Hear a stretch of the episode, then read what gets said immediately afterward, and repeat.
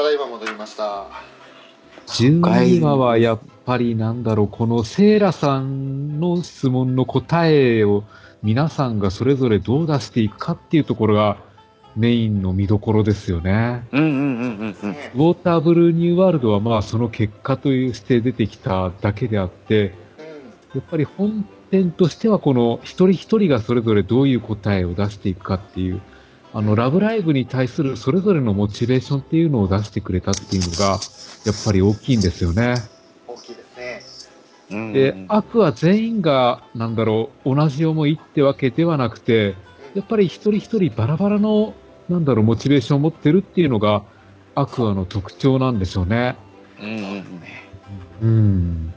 それぞれに思うところはあるんですけれど、でも、なんかこう、その先、行き継ぐ先はみんな同じ思いなんだっていう。そうなんですよね。うん。だから、ここで初めて9人が一つになった感じしますね。そうですね。うん。今までももちろん一緒になって頑張ってきたんですけど、2期の2話とかではやっぱり1年生と3年生の仲たい仲違いがあったりだとか、うん。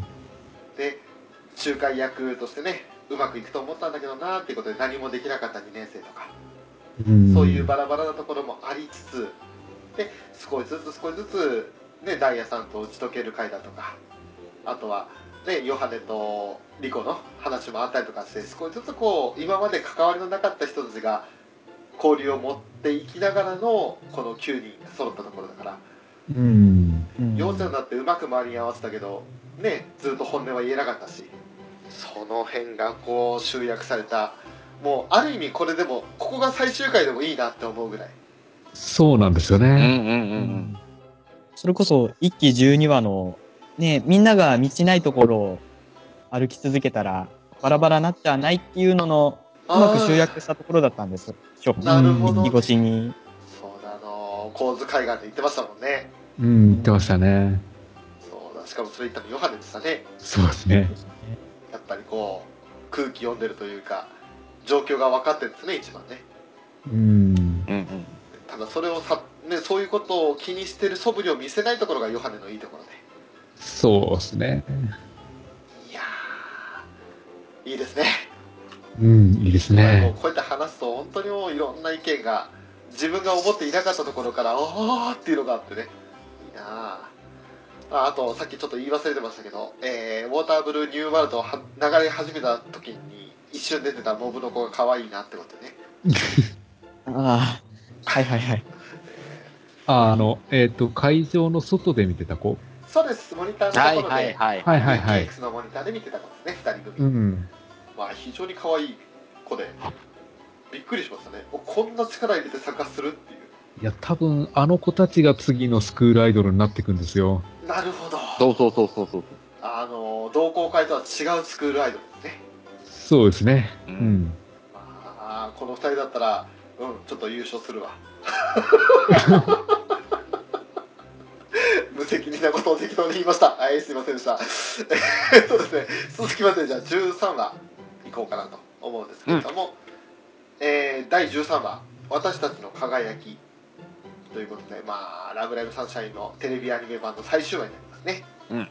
前回の振り返りをせずにそのままチカたちの家がある目の前の水戸浜海岸に「ラブライブビクトリー」の優勝の旗を砂浜に刺してるんですよねいきなり唐突に結果見せたね。ねそうなんですよね。優勝旗って持って帰っとるって感じうん。だから割とあっさりと優勝したのを出しちゃってるんですよね。そうそうそうそう。これはミューズの時もそうでしたよねうん。ね、あのアライスとの勝負どうなったの？って思ってたらねあの神田明神の前ですか？うん。頑張ってたよっていうふうに励まされて勝ってたんだ優勝したんだっていうあっさりとこう出してくるっていううん。でまあそんなね優勝旗を見ながらチカが紙飛行機を投げるんですけどあんまり紙飛行機飛ばないんですよねうん。これはまあ後々の伏線というか紙飛行機はちょっとキーワードになるんですけれど、まあ、2期の1話からずっと紙飛行機は飛んでましたねそうですねうん。うんうんうん。で回収されてくるかっていう紙飛行機ですが一応、えー制服を着て部屋で着た後にお母さんからね少し見ない間に太ったっていうふうに言われてもう余計なこと言わなくていいっていうふうに部屋飛び出したらそんな地下の目に飛び込んできたのがまあ可愛らしいパグですかこれ？パグですね。うんうんうん。パグを抱いて新しい家族のプレリュードだよよろしくね。ってねうん。犬飼い始めたの？リコちゃんっていう。どうしたのって。で苦手だったんだけど飼ってみたら可愛くて仕方ないの。よーしよーしって。これは幸せもんだ。わ変わるもんですね。ねえ、あんなにう、ん。あんなにノクターン、ノクターン言ってたのにね、うん。この変わりようだよ。でそして、えーもっと驚きの衝撃の事実がしいたけねあのアクアライブ終わって帰ってきたら子供産んでたってねうん。っていううんかしいたけあんたメスやったんやみたいですね。ね。なんかあのいろいろこうしいたけをネタにした同人誌というかそういうのを見てるとしいたけがオスにしかみもう見えなくてうん。もうびうんっくりする事実でしたね、そうですね。多分、だから名前もしめじとかえのきとかそんな名前なんでしょうね。でしょうね。それあんちゃん言ってたね。ファンミかなんかで言ってた命名してた。あ、そうなんだ。言ってましたね。もしかしてあのしいたけの子供はなんねなんて名前だろう。やっぱキノコ系なのかなって。あなんかまいたけとかしめじとかえのきとかしないっていうふうに 言ってましたね。ねそうかそうかもしかしたらそうかもしれないしまあ可愛らしい顔してるんですけどうん。東京から帰ってきたらいきなり生まれてるしびっくりしたよってそしたらリコちゃんが「っていうか女の子だったのね」ってねうん。もううんみんなと同じ意見を言ってで今度またシーンが変わって木の上ですかそうですね。えーっと、裏の星女学院の卒業式、閉校式の当日ですね。はいうんうんうん。下からまるちゃん。ねいつまでそこにいるずらって言われて。ほっといてよって。ねうん。でいいから先に行ってって言って油断した時にまた木から落ちる。もう本当にああどっかで見たことあるけどあの時はあれ桜だったっけ？こんな満開だったっけ？っていうようなね。うん。うん。でまあヨハネがなんかもう頭抱えながらね立ち去っていくんですけど走り去っていくんですけどうん。びっくりするぐらい髪の毛ボッサボサでしたねそう、バッサーなってましたね。さあなってましたね、うん。ねもう卒業式に髪の毛整えてくる麗しいのぞみさんは見たことありますけれどもうん。さすがにちょっとボッサボサだったのは衝撃でしたね、そうですね。どうしちゃったのさっていうただでもよしこなりにね気合い入れてセットしたらいつの間にかこんなになっちゃったうんいつの間にかにはこんなにならんやろっていうそうなんですよね。だから、お団子も両頭に2つになってたんで、うんなんかいろいろと間違っちゃったんでしょうね。で、マルちゃんが頼もしいですよね。大丈夫、マルたちに任せるずら。マルがまるっと整えてあげるずら。うんこれはもうね、整えてほしいのはウラキングさんの方ですよ。そうね、そろそろね、本当にマジで整えないとね、うん丸に、丸にちょっとね、買っていただかないとって思いますよ。ねガシガシとね。ねえ。そう。ねえ、よく持ってたよね、バリカンね。まあ、しかも、マルちゃんらしく電動バリカンじゃないところがね、そうこのバリカン、興味見ないっすよ。いないですう。ね。そうね、なかなか見ないね。なかなか見ない。持ってんだ、しかもそれ。うん。まあ、スクールアイドル部の部室に行って、地下がこんなに広かったんだって感動してるんですけど、ね、リコがいろんなものを持ち込んでたから、いろんなものうん。リコが言うと何かこう勘ぐってしまう我々の悪い癖、ね、そうね。壁クリとかあったんでしょうね、ねスクフェス感謝祭の時にも、開けちゃダメみたいなことありますよね。展示で。あの私と皆沢さんはね、ええ実際にそれ見てますからねはい。そうスクエス感謝祭の物質再現のとこにあったんですよ。謎のリコの資料が。ああ。おあったんですわ。そうそうそうそう。あれ衝撃でしたね。でしたね。だからこのいろいろ持ち込んでたからってところで反応する人が結構いたんですよね当時ね。でちゃんと整理整頓してればここでもっと練習できたかもねって言いながら。そこにカナンが来てね。ね地下が全部なくなっちゃったねって言ったらカナンはそんなことないよ。ずっと残っていく。これからも。もう吹っ切れてますね。そうですね。うん。で一方で理事長室で「えどうしたの？ダイヤ」えマリさん言っておきますけどおふざけは NG ですわよ」で最後くらい真面目にって言われて、ね、もちろんそのつもりです。一番真面目に一番私たちらしくって言ってるそばから、えー外で皆沢さんが皆沢さんがじゃないえー、と 黒沢さんですね。黒沢さんがね「頑張るびー」ってやってるなんか書いてるんですよねうん。うんまあなんて可愛らしいんだともうこれはどうですか皆沢さん的にはよかったですね。最後の野茂志望の B の E のとこ書いてましたけど、一応横に E ってしてたのが可愛らしかったですね。頑張るびー。これはね寄せ書きってことで中庭開放してみんなでいろいろ好きなこと書いていこうっていうふうになったんですけどようちゃんはね自分のカラーの水色スカイブルー色で制服の絵を描くっていう。ヨハネはヨハネで魔法陣描いてましたね、そうですね。髪型はもう元に戻ったみたいで。ね。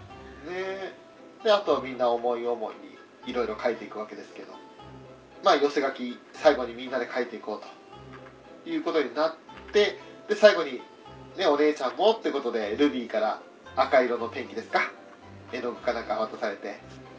でもうやっぱりこうみんな顔中に絵の具つけていろいろ書いたんでしょうけれど、まあ綺麗な虹を描いてアクアカラーの虹を描いていたりとかそんなシーンもあってねなんかこうやって見るといろんなことがあったなって思い出すよね。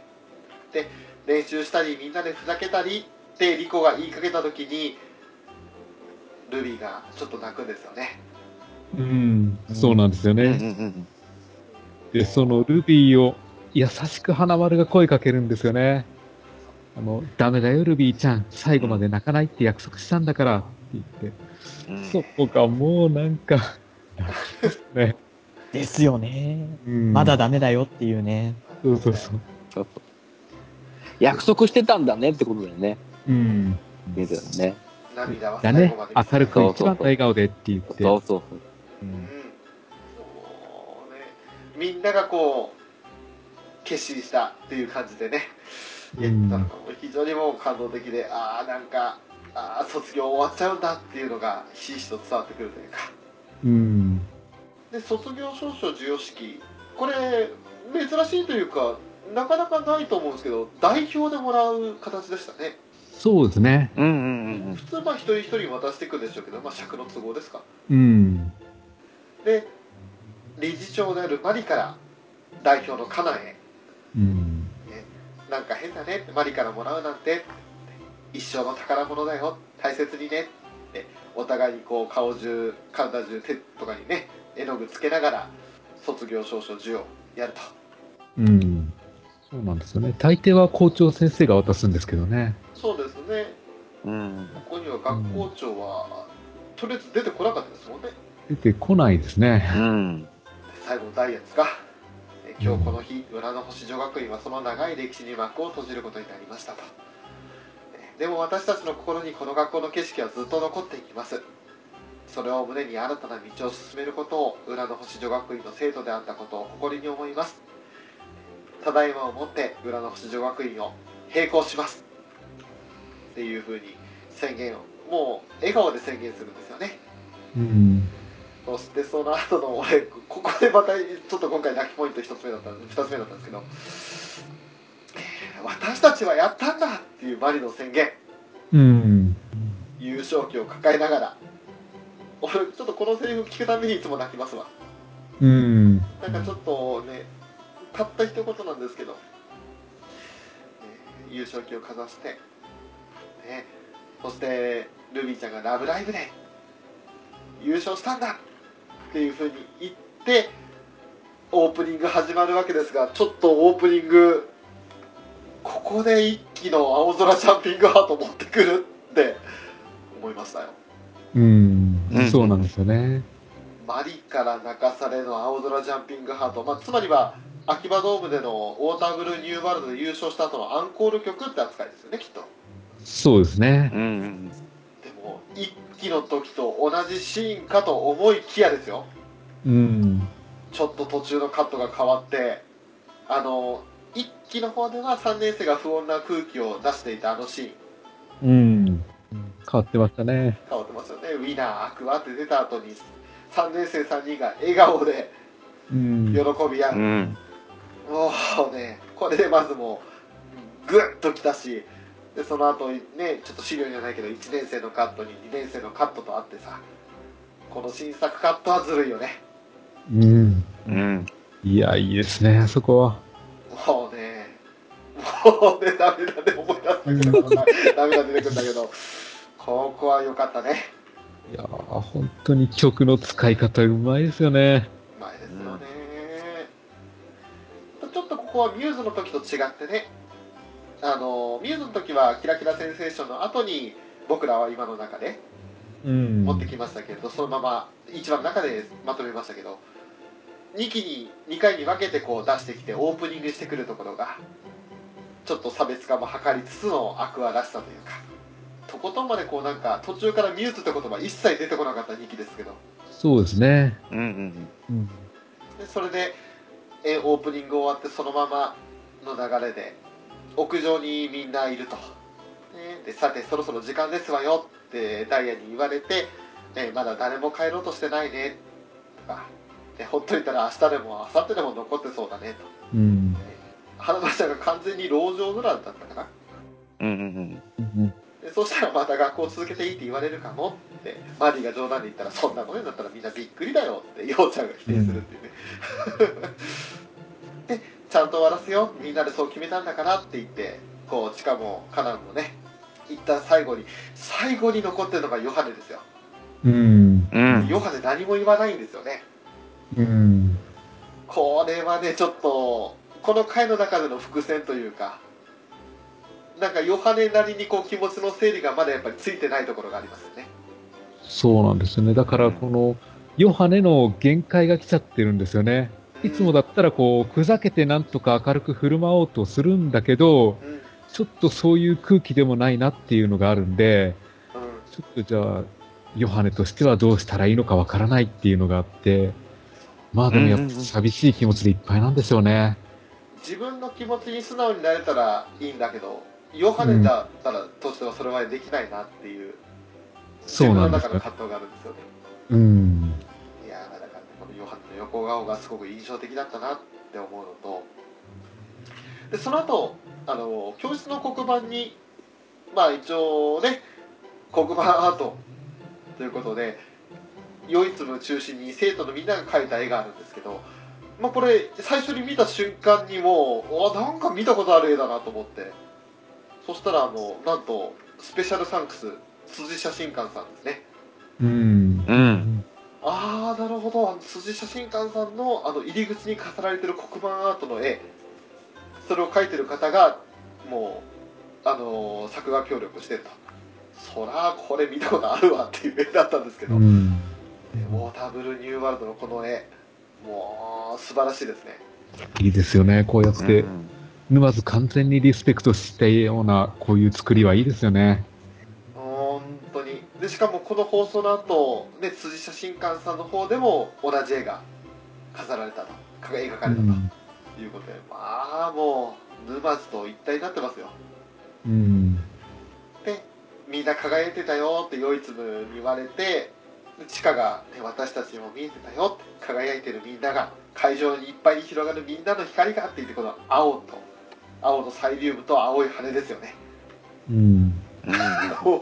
ここれはちょっとどうかしてどうにかしてよっていう、うん。もう本当に涙で止まんないんだけどさ。輝いてたアクア。そしてみんな裏の巣のみんなもいて。で最後その教室黒板と残したまま教室のドアを閉めるんですけど。うん。机も椅子も何もなくなった教室ででも明るく日差しが差し込んでるんですよねそうなんですよ。うんこの地下が教室の扉を閉めるところで BGM がパッて消えるんですよ。そそこがすごい、すごいなって思って。もう本当にもうあー。まあシーンが変わりまして今度は図書館図書室ですね。うん。ね。え1年生の3人でこれで終わりづら全部なくなっちゃったね。1年生3人というかこれは2人かルビーとマルちゃんでやってるんですけど。もねえマルちゃん捨てられたわけじゃないずら、鳥みたいに飛び立っていったずら。うん。これはもうなんかね、うん。マルちゃんらしい表現というか。文学的でしょ？文化ね、本当に。もうダメだ。俺今ちょっとね語彙力今超低下してるわ。なんか思いつかねえわ今。やっぱりこう1年生らしい不安というかねルビーたちも新しい学校に行くんだよねってちょっと怖いずらっていうふうにもしかしたら一緒にいられないかもしれないしね。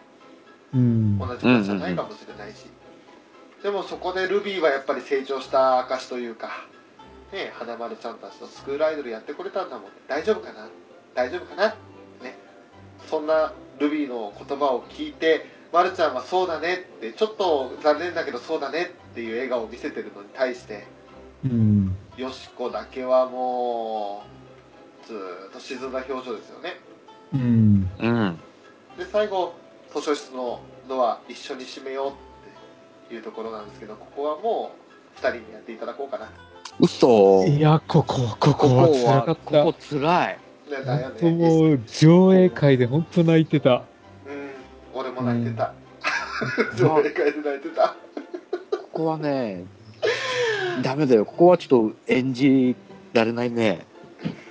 まあね本当にあのまるちゃんが一緒に閉めようって優しく言うんですけど、うんでヨハネが「嫌よ」まるちゃんが「一緒に閉めるずら」ってヨハネが「嫌だってば」って言ったら「一緒に閉めるずらお願いだから」ああ、辛い。もうダメだよ。だい、ここ、ここ、あの、お得意のね、目元だけ隠す絵。うん。ああ、もうダメだ、もうダメだ。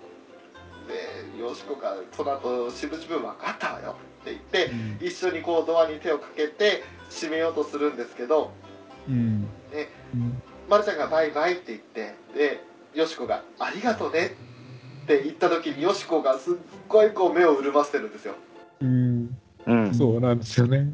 もうねうん。ダメだねここのシーンはねうん。うん。だから、ヨハネとしてはね、だからこのリトルデーモンの前で弱いところは見せられないっていうことで、うんだから扉はもうリトルデーモンに任して、ヨハネはちょっとよそを向いてようと、うんそういうとこって強がってたんですけど、うん結局もう花丸に頼まれたんで一緒に締めることになったっていうことでね。いや、このシーンは辛かった、うん見てて。もう、ヨハネの気持ちもわかるし、花丸の気持ちもわかるしね。うんうん。やっぱあの、ドアを閉じるっていうのは、なんでしょう、終わりっていうのを明確に形として示すことになっちゃうから、そこがどうしてもやりたくなかったって言ったらあれですけど、ううんん。うん。そこに自分の手をかけるってことは自分で終わりにするってことがヨハネにはちょっと受け入れがたかったんですよね、そうなんですようん。ね。終わりにしたくないからうん逆にルビーはもう大丈夫かなって自分の中でこう答えが決まってるから、ね、2人のことをこう支えるぐらいの気持ちで多分少し笑顔だったと思うんですけれどうん。うん。で最後にそのドアが閉め切られた後に黒板に「ありがとう」って書かれてるのを見た瞬間にもうもうダメだよねもうダメですよ、ここは。うん、ダメですよ。この黒板はいろいろ書かれてましたからね、オープニングでも。そうですねそうそうそうそう。「レッツゴー」とか書かれてましたもんねううんん。もうあいやーやっぱりなんか1年生の反応がやっぱ一番素直ですね。素直ですね、うんうんでも本当にあの純粋にこう真摯に向き合ってるというかうん。でところ変わりまして音楽室やっぱりこうピアノを弾いてるリコちゃんがいましてでそこにようちゃんが来るわけですけれどここはねちょっと泣きポイントではなかったですけどうん。うん。すごくこうなんかあようちゃんやっぱりさっき11話の裏の星女学院でちかちゃんにも本音言えたけどついにこうリコちゃんにも本音言ってねまあ若いっていうほど喧嘩してたわけじゃないですけれどこうなんか自分が思ったところリコちゃんに対して考えていたことを吹っ切ることが言えたなって。よかったねようちゃんっていうふうになったシーンがあって、うん。私ねずっと言っておきたいことがあったんだ。リコちゃんのことが大好きっていう。うん。このこのセリフですよ、これはちょっと気を持たせましたね。うん。だーのところで、あ、どっちどっちどっちに行くの？って思って。ね。まさかここで嫌いなんて言わないだろうなって思ってましたけども、うん。えーまあ大好きって言ってで私もってうふふあははですよ、うん。まあ ああよかったって一気のあの11話の友情要素の会で、まあ、女の子あるあるなねちょっと嫉妬めいたこともあったんですけれど、まあねもう本当にここはあよかった。って思いながら。で音楽室のドアを笑顔で閉める2人ですよね。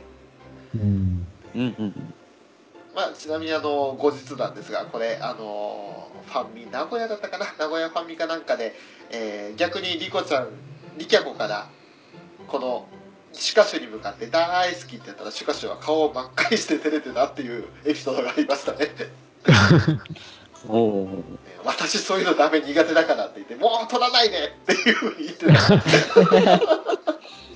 えーまあなんて可愛らしいでしょうかということで、えちょっと余談ですけれどもで最後、えー理事長室で、ね、卒業生代表としてマリへ卒業証書が渡されるとあと感謝状も含めてましたねはい。卒業証書感謝状小原マリ殿右の者は生徒でありながら本校のために理事長として尽力してきたことをここに証明し感謝とともに表彰します。裏の星女学院全校生徒一同代表松浦香奈これでも理事長としてマリからカナンに渡せた卒業証書がありましたけども反対に代表のカナンからマリに対して卒業証書と感謝状そしてこれは全校生徒一同からの表彰ですよと。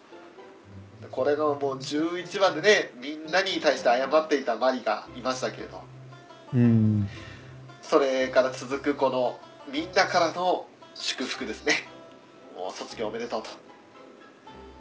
で12話でもさっきねあのこの空はつながってるからっていうふうにマリが言ってたんですけど大丈夫空はちゃんとつながってるどんなに離れて見えなくなってもいつかまた一緒になれるって今度カナンとダイヤからマリに対してうん。この言葉の半数はやばいねそうですねう。ん。うん。でもう泣き崩れそうになるマリを支えて もうダメだで、こう、マリが証書を受け取って、ありがとうって言って、ちょっと証書に涙を落としちゃうんですよね。落としてたんですよねうんうんうんうん。あれでもう、本当に。もうダメなんだってなもうああもう涙が止まらないわああ で最後学年というかね悪は全員揃って、ね、悪は始まりの場所ということで体育館に来るんですけどここがあったからみんなで頑張ってこられたと。ここがあったから前を向けたと。ね毎日の練習も楽しい衣装作りも腰が痛くてもっていうお話があって、ちょっとここで一つぶっ込んでくるなっていう。ちょっと前ちょっとニヤってしちゃったんですけど、ね、体硬い設定ありましたからね。そうですね。う。ん。ね難しいダンスも不安や緊張も全部受け止めてくれた。帰ってこられる場がここにあったからと。でありがとうって言って最後体育館の脇にあるスクールアイドル部の部室にねこう感謝の意をそう表あの表して。で8人全員他の8人がその部室の外に出た後ちかちゃんがもうダイナミックにね机にジャンプでこう足かけてさっとスクールアイドル部の,、あの部室なんだよ部標っていうんですか？あれを取り出して、あれはなかなかアクロバティックな取り方だなって思いましたけどもそうですね。うん。だから1年前の地下だとあそこまでアクロバティックな動きはできなかったんでしょうけど、はい。この1年で相当筋力上がってるんで、できるようになったんでしょ1年前の力だったら、机に足かけた時点で机がずれて落ちるってこけるって感じですよね。う。うん。何のギャグ漫画だっていう話ですけど。そうそうそう。で、その後、えー学校外出て、校門のとこ出て、まあ、夕日に照らされる裏女が美しいこと。うん。うんうん。それを見上げる悪は9人ですよ。で顔は晴れ晴れとしてましたね。で、最後、その、門を閉めようって話になって、まるちゃんにチカちゃんって、で、カナにもチカって呼びだ呼ばれて、門に手をかけるんですけれど、ここでちょっとやっぱりこう、ヨハネとマリはちょっと悲しげな表情してるんですよね。うん。うん。やっぱりこの2人はちょっとまだ未練が少しあるというかまだこの終わらせたくない気持ちがどこかにあるとうん。うんうん。でもう地下の最後のセリフから「裏の星の思い出は笑顔の思い出にするんだ泣くもんか泣いてたまるか」って言いながらもうみんなが泣き出しちゃってうん。うん。いや、ここ、地下が本当に歯食いしばって辛そうに門を閉めていくんで、えうんいや、もうここも泣きましたね。え泣きましたねもう門がこう、思いっきりきしんで、一気に締め切ろうとするんですけど、ちょっとまだ締め切らんないんですよね。はいうんうんうんうんそしてまたねあの B パートになってうん CM 明けにあの一番最初アバンであった砂浜のシーンになるんですけれどそしたらお母さんがねチカママが「どうしてあそこなの?」っていうふうに優勝旗をなんであそこに置いたの？っていうふうに聞いたらみんなからよく見えるところが良かったからいつ来てもいつ戻っても出迎えてくれるようにねっていうことで浜に刺したんだよっていうふうに。言うんだけどお母さんが「3年生の子たちはもう立ったの?」って聞いたら、ね、マリちゃんもダイヤちゃんもカナンちゃんももういないよと。でカナンとダイヤはま一応ダイヤは東京大学ということねカナンはダイビングの免許取るために海外の学校に行くってことはきっと羽田空港かそっちの方向かって成田かとか向かったんでしょうけれど2人で沼津駅これは、えー、と南口ですか？うん。の方からね改札出るところのシーンが映されてでマリはマリで小原家のヘリで追う追うヘリでうん。で社員にしてたんですけれどもでアバンデのシーンで投げてた紙飛行機が目に映るんですがその前にはあれか水戸姉から島根と水戸姉からね新しい制服届いたよっていうふうに言われたんだっけ？うん。だからもうこれはもう卒業というか並行式終わった後の3月後半ぐらいの話の流れなんですよねそうですね。うんうん。えー、まあ釘美優が 違う近ママが、えーね釘美が言ってるんですけども、ね、昔の地下はうまくいかないことがあると人の目を気にして本当は悔しいのにごまかして諦めたふりをしてたと。紙飛行機の時だってそう。でそしてその紙飛行機をまた投げるんですけどうまく飛ばないんですよ。うん。うん。ただ地下は私見つけたんだよね。私たちだけの輝き。あそこにあったんだよね。っていうふうに言って。そしたら島根が何度でも飛ばせばいいのよチカちゃん。本気でぶつかって感じた気持ちの先に答えはあったはずだよと諦めなかった地下にはきっと何かが待ってるよ。ねえ。ママなんてことを言うんですかっていうね、きっと何かが待ってるんですって。うん。そして諦めずに紙飛行機投げて「行け飛べ!」って言ったらまあこう優勝旗もはためかせるような追い風が吹いて飛行機がどこまでもどこまでも飛んでいくんですよねかけて、ね、自宅から裏所の方まで走っていく地下ですけれども。まああの三の浦総合案内所も出てとかして非常に綺麗な沼津の宇宙ラ湾を望む景色が見られるわけですが。まあ本当にねあの裏所の前まで来たら学校の校門が開いてるんですよ。閉めたはずの校門が。うん。だから「失礼します」って言って まあねあの学校に入るんですけれど、まあ、教室開けたり図書室開けたりしてたらみんなの印象的だったシーンが思い出されていくんですよね。うん。うんうんねリコが断ったシーンとかようちゃんがねあのカナンの制服に飛びついて落ちそうになったシーンだとかその時のセリフがどんどん思い起こされてで3年生がその後喧嘩してるシーンもありましたねうんうんうんうん。そういった過去の記憶が思い起こされるというかであとは1年生に限ってはもうこの一期4話の感動的なあれですよルビースクールアイドルがやりたい花丸ちゃんとっていううん。うん。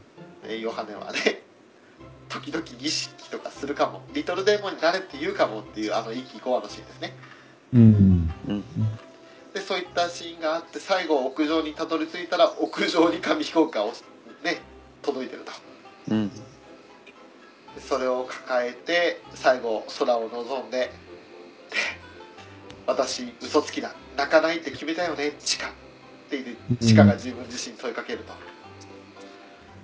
そしたらどうして思い出しちゃうの？どうして聞こえてくるの？どうして？うん。どうして？っていうふうにこ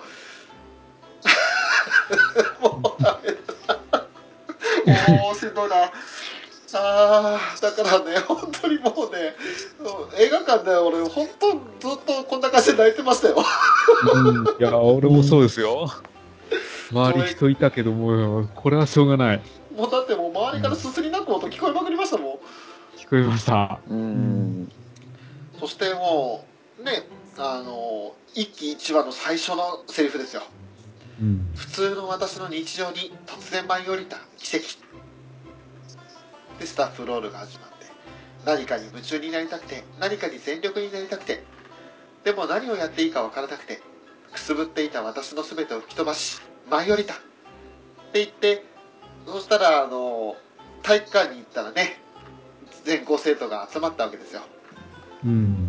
でこれは本当にそこに全校生徒がいたのかそれとも地下の幻覚なのかっていうのはこれはねみんなそれぞれ考えるところあると思うんですけれどまあでもそんな中ね学校のその体育館の幕が上がったらそこにアクアの8人がいるわけですよ。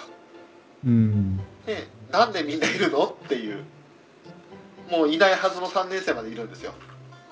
うん。でもここでみんなは夢じゃないよっていうふうに言ってで地下とみんなで歌いたいって最後にっていうふうにいうふうにこの場所でっていうふうにもうみんなで言われるんだけどこれどうなんだろうっていうね。地下だけ制服じゃないからみんな制服なんだよっていう。うん。ううん。ん。まあでも本当に、まあ、その辺そうさねいろいろ考えるのは無粋なんで。まあいいいいとしても「えちかちゃん歌おう？一緒に」って言って最後に始まるのが「ワンダフルストーリーズ」ですね。そうですね。うん。あのーまあちょっと率直に私から今までの衣装出すのはずるいようん。ずるいうんわもうあれもう もうフェザーさん WONDERFUL STORIES 始まりましたけれどもいやでも、これ最後の曲にしては結構明るいんですよね。何かうん、これからまた何かが始まるっていうような明るい曲なんですよね。そううんですね、うん。だから多分あの、サードライブも、冒頭この曲から始まると思うんですよ。おおああなるほどうん。まあライブタイトルにもなってますもんねうん。だから本当いい曲だなと思いますよ。あのハッピーメーカーのような明るさがあるようなうん。結局「ラブライブ!」ってそんな悲しんで終わる寂しい気持ちで終わる作品じゃないよっていうのを端的に表しているような曲ではありますよねそうなんですよね。歌詞はでも若干寂しげではあるんですけれどうん。まあ、ねえこんな明るい曲ももう今までの衣装全部フルで使ってってどうですか？あのヨハネが不審者の格好して出てきたのは まあまあまあ、それは言わないであげてくださいよ。ねえまあねえ。あそこのシーンはちょっとあそこも再現します？って思いましたけど。でも本当に裏の星の制服から始まってねそして夢で夜空を照らしたいの服だったり未熟ドリーマーの服だったりと。うん。いろんな衣装に衣装替えしてって、まあ、これ現実でやるのは無理だと思いますんで映像だけどねアニメ特有の話になりますけども皆沢さんこの曲の中で印象深かったところとかありますか？この曲通してのイメージみたいなところにはなるんですけど、はい。なんかちょっと最初のちかちゃん以外の8人がそのステージ立ってるとか含め、なんかカーテンコールってイメージがあるんですよね、この曲。はい。それこそ今までのダイジェスト的に通しで、うん。ね、衣装を見せたりとか、うんうん。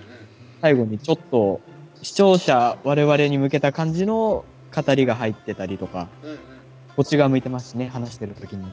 なんで、おさらいというか、カーテンコール的なイメージが結構あったので、割とこの曲っていうかこの曲、まあ、PV、シーンは、あの、割と2度3度見て楽しめる感じでしたね。ああなるほど、細かいところまでできてたんで。あとはやっぱり、ルビーちゃんをしてる身としては結構衣装の下りで2度3度泣かされましたね。あ未熟ドリーマーしかり、マイマイしかり、そんなところですかね。なるほどうん。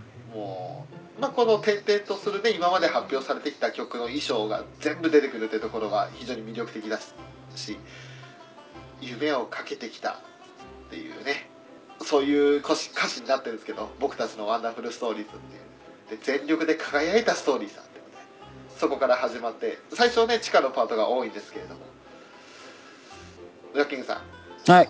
この曲の印象どうでしょう？いやーもう結構みんなが言ってくれたことがほぼほぼね、代弁していただいてると思うんですけど、これはもう、俺は単純にこの、ね、えっ、と、テレビシリーズを通して、アクアからこの視聴者に対しての感謝の気持ちなのかなっていう。うん。このね、アクアからこの見ているね、テレビの見てくださった皆様への感謝を単に込められたのかなっていうのは、この歴代衣装うん。を通して、こうね、いろんなことを思い、思い出させてくれるねっていう、うん。一からね、この今までのこのアクアの輝きの流れうん。を、もう、こう、まあ、ダイジェストですけど、こう見せてくれて、ね、うん。ありがとうねっていう、この、私たちの輝きを見続けてくれてありがとうねっていう、うんそんな感じなのかなっていう。うんなんかあの、サービストラック的なイメージもそあうそうりますよね。そうそうそう。そそれもあります、あります。うん。あの、ミューズの時のハッピーメーカーも、うん多分、あれはあの、現実にはなかった映像なんでしょうけど、あまあでもやっぱりファンに向けて、まだこれから先のアクア、アクアじゃない、ミューズを見守っててくださいっていう、そういう感じありましたし、あ、ううんん。だからまだこの先があるんだよっていうことを言いたいんだと思うんですよ。もうねあの感想の部分の歌詞あるじゃないですか。うん。地下一人で歌うところと8人で歌うこの繰り返しの。青い鳥探してた。見つけたんだ。でもカゴには入れないんだ。自由に飛ばそう。答えはいつもこの胸にある。気がついて光があるよ。っていう。もうこの歌詞だけで言うなればサンシャインのテーマじゃないですかうん。うん。うん。うん。自分たちが求めていた輝きはそれを見つけようとした瞬間にもうできたん。だっていううん。自分たちが進ん。できた奇跡が輝きだったと、そうですね。思い出からは流れるメロディー新しい夢が聞こえるいつかまた始まるん。だよ、次の dreaming days うん。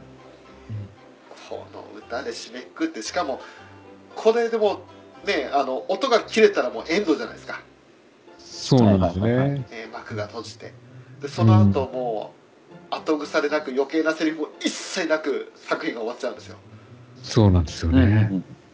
まあ終わり方がちょっと唐突っていう意見もありましたけれどもでもこれはすごくすっきりした終わり方だなって個人的にはもう最高だったなって思うんですけれどうん。うん。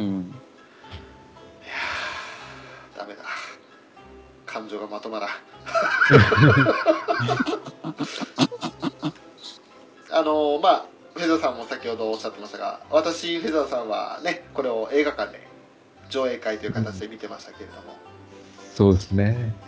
あのーこれが終わった後すぐにね2年生3人がまあ出てくるわけですが力也子が泣いてたんですよ、泣いてました。う。うんうんうんんうんね、もうまあもちろんあんちゃんも腰痛あのしかしねそれぞれに感極まっていたんですけれども。まああのつ られて泣くよねっていうところがあってもうすでにガンガン号泣してる中で泣いてしまっていたんで、うん。という感じでまあ今回13話まで一気に3話分振り返りましたけれども改めて全体通してですがフェザーさんいかがでしたでしょうか？いや、やっぱりなんか、終わりに来るにつれて、なんか、だんだん見るのが辛くなってくるんですよね。本当になんか、アクアが終わってしまう、裏の星女学院が終わってしまうっていう、本当に決定的な最後に向かって進んでいくんで、はい。いやーなんか本当毎回毎回見るのが辛くて、まあまあ、この先にまあ、それぞれの人生が待ってるっていうのはわかるんですけども、はいそれでもなんでこんな辛いんでしょうね。ねうんうん。の13話で、校門の門を閉めるときに、ヨハネがもう壁にもたれかかってガン泣きしてたんで、うんああ、もうダメだって思いましたね。うんうんうんうん皆さんさんもいかがでしたか？あはい。えっと、まあ、立て続けに11、12、13お話しさせていただいて、はいまあなんでしょう。後半3話って割と制作サイドからしても結構厳しいところあると思うんですよ。その、やっぱ切りのいいところで終わらせなきゃいけないですし、かといって、はしょりすぎても我々が伝わらないですし、はいっていうので、割と流れというか1話1話のある程度内容をまとめて見てみると、11話で、その、並行祭っていう形で、その、廃校を阻止できなかったっていうことの生産じゃないですけど、うんある程度そこで、アクア内で踏ん切りがついたような気がするんですよね。うんうんで、そこから、これで重荷はないよねっていうことで、決勝に潔い気持ちで挑んで、で、また最後、卒業式で綺麗に終わるっていうので、サンシャインシリーズとしてやることですけど、すごく流れが綺麗で、見やすかったし、その、それだけ楽しみやすかったなっていうのはありますね。で、あとは、これは、函館会の時もちらっと言いましたけど、やっぱり、その、黒沢ルビーさんですか。ええシリーズ通して、こんだけ成長してくれるとは思わなかったんで、うん、やっぱり一人のキャラ、キャラクターの成長を、ここまでしっかり見せてくれるような作品に出会えてよかったなって、まあ、今また振り返って思いますね。やっぱりこう目立たないっちゃ目立たない子ではあったんですけれどこの一つ一つの言葉に真の強さがこうどんどんどんどん芽生えていくというか一期の4話でなんかね「まるちゃんがやらないなら私もいいんだ」とかねそんなもう自分の気持ちをひた隠しにして素直になれない子でしたからはい。それがもうまあもちろんお姉ちゃんのためにもちろん自分たちのためにっていうその自分の気持ちを素直にしっかり出せる子になったんで、ね、もうただのあれですね俺親戚のおじさんになってますね今ね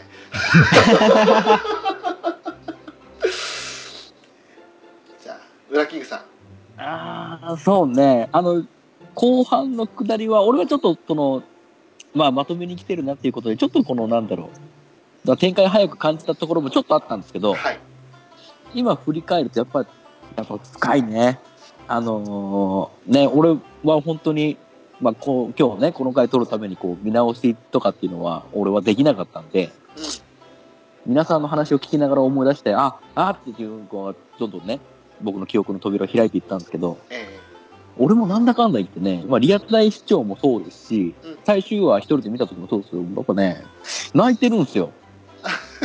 あの、ね、いその前半通過、前半中盤までの下りは、もう俺が、張さんの泣きをね、ただただ笑うっていう流ればっかりなんですけど、えうん僕、あのーあんま口に出さないですけど、後半なんだかんだ言って多分ね、泣いてるんですよ。どっかしらで。うん僕絶対言わないですけど。で、今日も、あのー振り返りね、させていただきながら、泣いてるんですよ。うん うん俺、やっぱ、ラブライブ好きだなっていうのが。ああ、もうね、放送終わってだいぶ経ちますけど、ええうんまだまだ泣けるな、新鮮な気持ちで泣けるなと思って。やっぱいい作品は何度見ても泣いちゃうよね。泣きますね。改めてですね。うんで、まあ、個人的に言えば、やっぱ国木、僕のね、国木田のくだり、やっぱ、まあ、最初から、やっぱりその、ボケ、ボケるところとちゃんとするところは、もともとできる子なんで、はい。あんまりその、まあ、成長度合いで言えばそんなに大きくないんですけど、うんうん。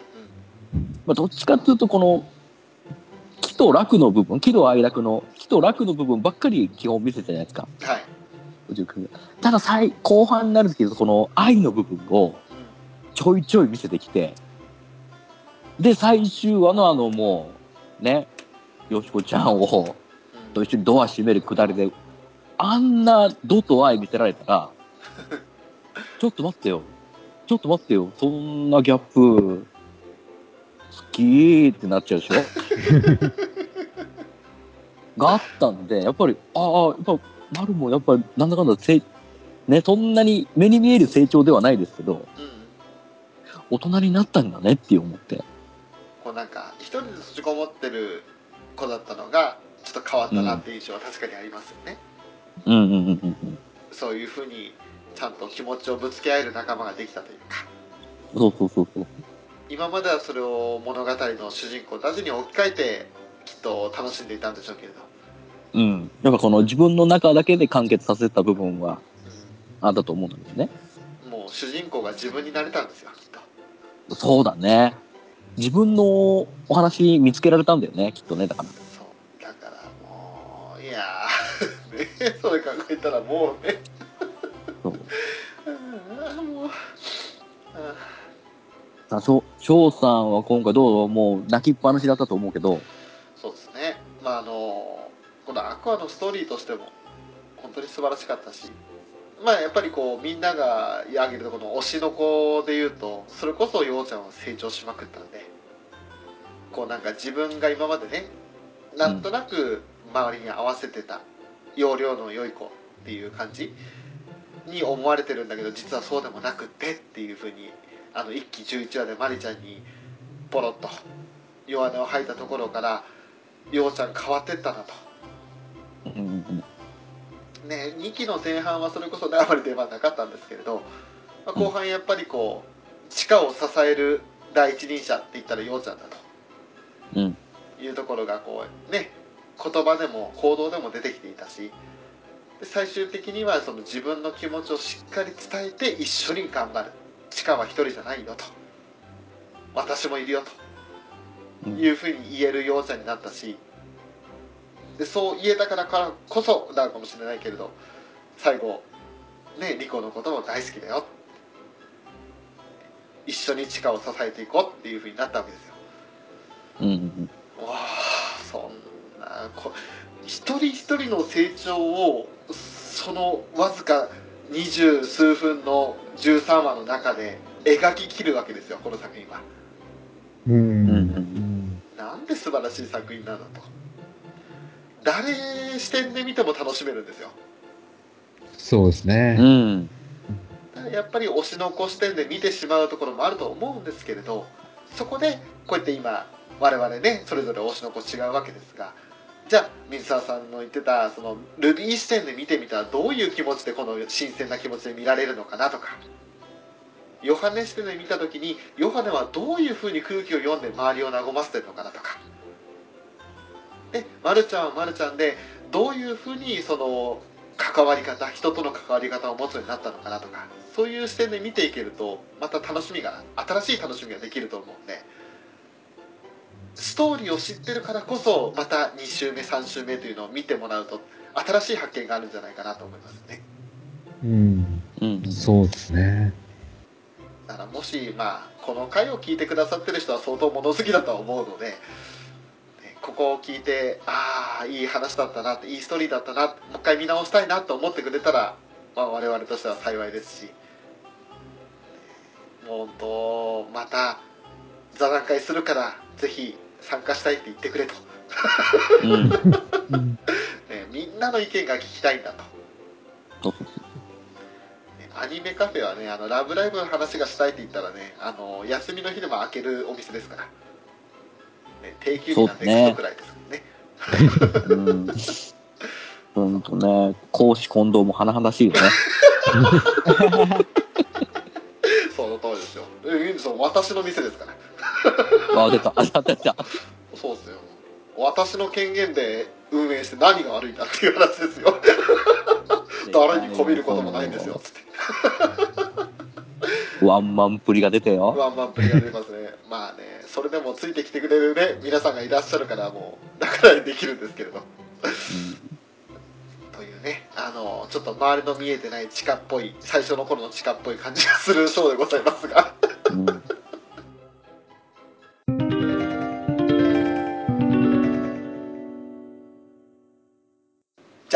エンディングのコーナー。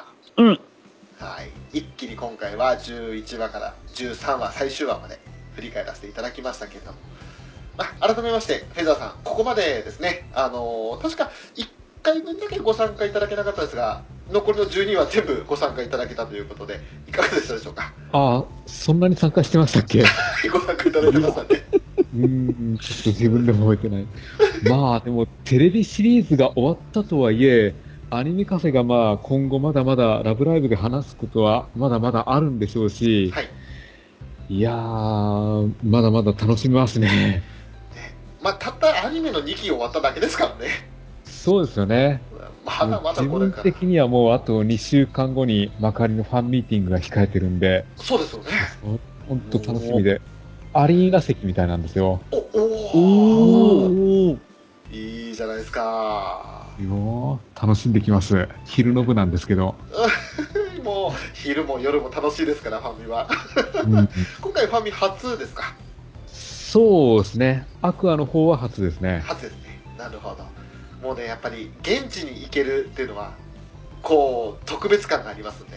うん。私も現地で札幌で参加した時にはもう感動しまくりましたんで、まあ、ぜひあの楽しんできていただきたいなと思います。そうですね。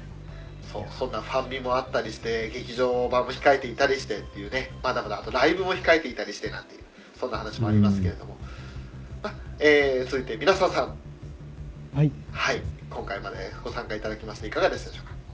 いやー、面白かったですね、ラブライブ。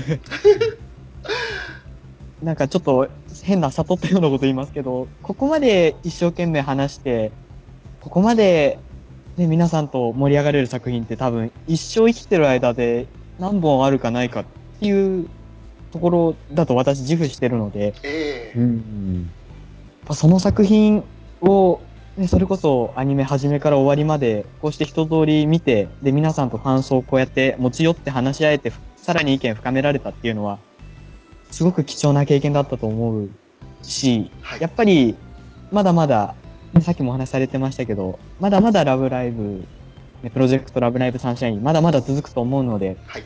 また何かあるたびに、えーまあこうして、ね、話し合ってじゃないですけど、いけたらもっと楽しめるんじゃないかなと思ってるんで、うんうん。まあその時はよかったらまた呼んでいただけたらと思います。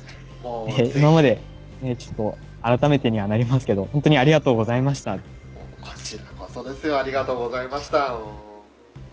誰よりも冷静に話をしてくれて。でそれでもね 感情はこもってこう抑えきれない時もあるってところがあってもういやよくぞこのねセリフ全部読みますよっていうバカみてえな 番組に参加していただけたらって思って。そこが味ですから、もう。ねそうほんとね。なんでやろうと思うの声でそんなのやんなきゃいけないんだっていうところでこう一つ清涼剤がね 入ってくださったので。まああの聞いてくださってる方も「皆沢ちゃんすごいルビーちゃんうまい」っていう言葉もねあったりとか感想もいただいたりとかしたんですけれども、ね、本当にあの私とウラキングさんのダミ声とは全然違う 綺麗な声が仲間入りしてくれたことで本当にありがたかったです本当にありがとうございます。これからもよろしくお願いします。こちらこそよろしくお願いいたしますそしてウラキングさんいかがでしたか？あのー、ねこれ、2ヶ月ぶりなんだよね。そうですねこの回。ね。はいうん感じないね、2ヶ月ぶりって。でもうえ？っていう感じですよね。2ヶ月うん。嘘でしょ？っていうね。そんな経ってたんだと思うけど、全然話せるね。話せるんですよね。びっくりしちゃった。今日、今日本当に俺手ぶらできたからさ、うんうんうん。どうしようって本当にドキドキしてたんだけど、うんうん。やっぱ、一緒にみんなで話すとやっぱ思い出すもんなのね。そうですね。そうですね。どんどん思い出してさ、あーと思って、ね芝居思い出して泣いちゃうからね。うんそう。泣いてるんですよ。ねえ、ちょっと、あんまりね、翔さんのことバカにできなくなってきちゃったんで、まあね、まあ、に唯一あのね、ジョタルホみかんの下りだけはどう見ても、俺はもう、どうかしてるってとしか言えないそこはねそこはあの多分共感してもらえなくて結構ですよ。うん。そこは正しい感情だと思います楽しいね、みんなで話すとね。楽しいですねそうですね。うんねこれはちょっと、やっぱもっと定期的にやらないとちょっとダメだね。もうアニメカフェのライフワークですねそうそうそうそう。アニメカフェっていうか俺かうん。わ私のライフワークでね、俺もう、ほらもう映画やるじゃないですか。はいもう近場の、俺はね、金ちゃんとフェザーさんと一緒にね、映画見に来てえなと思って。もしタイミングが、タイミングが合えばですけど、あのうんみんなで、みんなで生きてえなと思って。ああ、そうですね。一緒にその、ね、生の、生の感じをみ一緒に見ながら泣こうよっていう。どうせ、どうせ泣くと思うんで。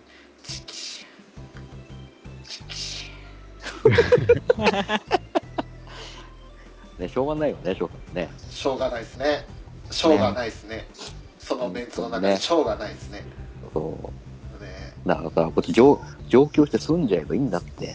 そんなことできるかいや羨ましいですよそう、それ、それちょっと本当にね、可能であればちょっと一回やりたいなと。いやぜひやってほしいですね、ね、もちろん、ライブをみんなで行くのがもちろん一番、一番最高だと思うんですけど、うんね、それもなかなか難しいと思うんで、やっぱり。ライブやってくるとね、え？ー今度はあそうそうの示し合わせていくっていうことの前にまず抽選がありますからね。そうそうそうそう、それ、そうなんですよね。みんなでチケットを取るとこからっていうハードルがめちゃくちゃ高いんで。そうそうそう、うん。あと料金もちょっと跳ね上がりますから。うん。うん。だえー劇場版ならやっぱりその、ね、期間も長いことやると思いますから、うんうん。その期間内であればちょっといけないこともないのかなって僕は思ってますんで、そうですね。そうですね。それでみんなで行って、そのね、映画見た帰りにどっかね、カラオケもどっか飲み屋なんかなんないでも行って、ちょっとみんなでやいのやいの、ああだこうだ話す、この流れ？バカ野郎の飲み屋じゃねえっすよラブライブカフェっすよそんなの。そんなのセガコラボカフェに決まってるじゃないですか。そんなもん入れるわけないに決まってんじゃねえかよ、そんなも。んうんなんでですか？セガコラセガコラボカフェに入ったらまたあの多分フェザーさんと金ちゃんはあれですよ。写真バリバリ撮ってくれますよあああ。だその姿ちょっとそ想像したら面白いな。俺とタムニーみたいになりますよきっとあれすげえ面白かったもん、俺すげえ、みんな同じことやってんなと思って。ちょっとちょっとすいませんつってあいろんな空間ではありますよね、確かあに。みんな、なんか、あ、コースターの交換してる、交換してる。あ、面白いなと思って。立ち歩いてる、立ち歩いてるってね。そう本当にねコラボカフェ行くために用じゃ当たんねえんだよな俺なぜひ集まれたら、吉間ルビーの作中で撮ってたポーズと同じ構図で写真撮りましょうよ。おー、ええなかなかのこと言いますね。だってその3人集まったら1年生組ですからね。あのルビーちゃんの真似できなくてもマルちゃんとヨハネいますからね。3人でできるんですか。じゃあ俺あのリア役やるんであのセイントアカスのやつですか？ね 私たちって言って、そういうのこと。も。あ俺俺いけねえわそっちな。翔さん、翔さん、そう、早く東京にカモ結果もうあの6月まで待って。6月9日まで待って。なんか劇場版もいいですけど、なんかいつかみんなで沼津行けるといいですね。いいですね。ン。あー、それも楽しいな。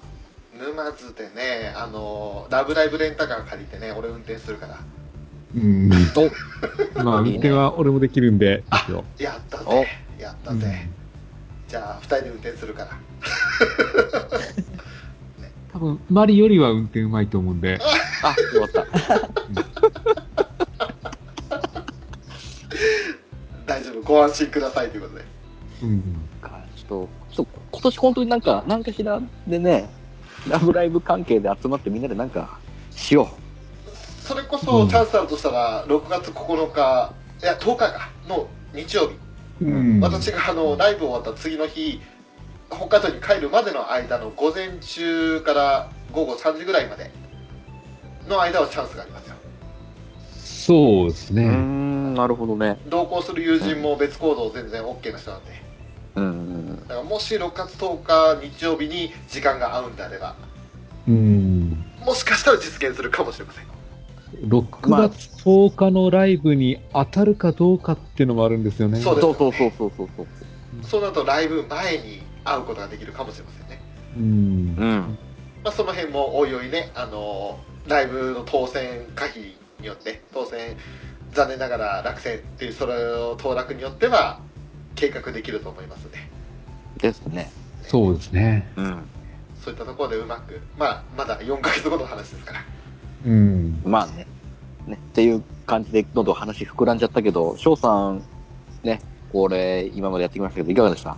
そうですねまあ本当にあのまあなんですか？私ちょっと自分でも数えてなかったんですけど多分15回ぐらいは泣いてると思いますんでね 今日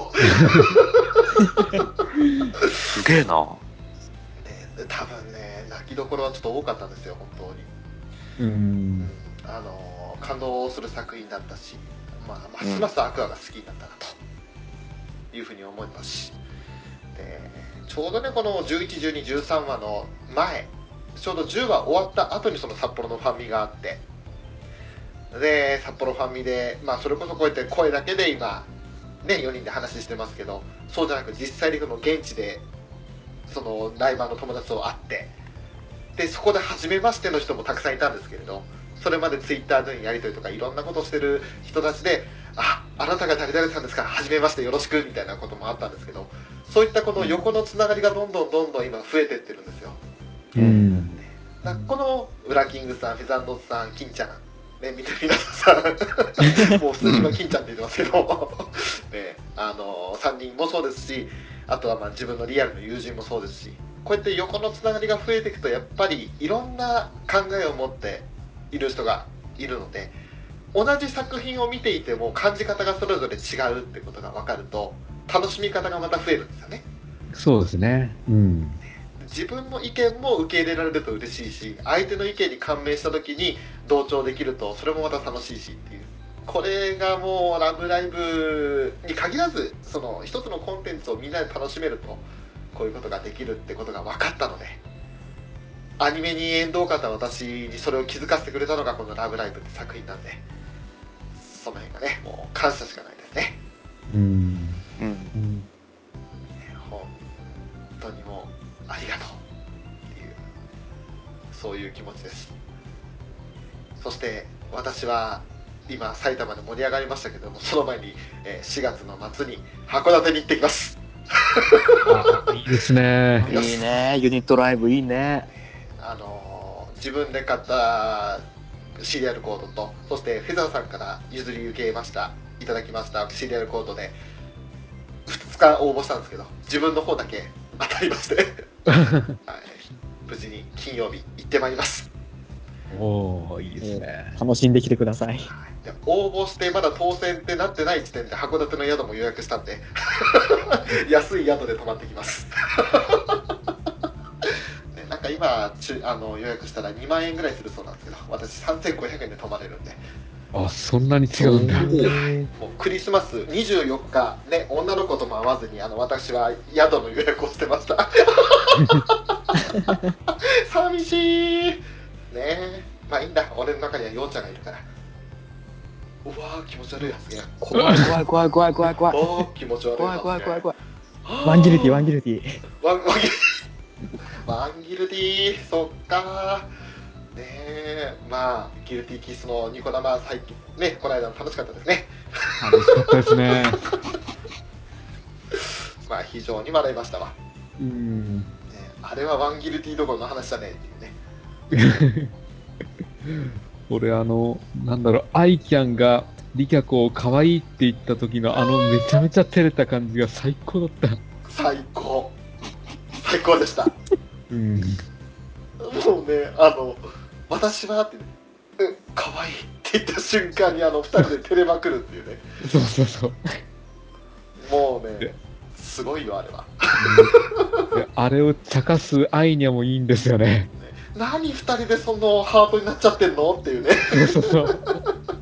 私も混ぜてよっていう。うん。ねえ。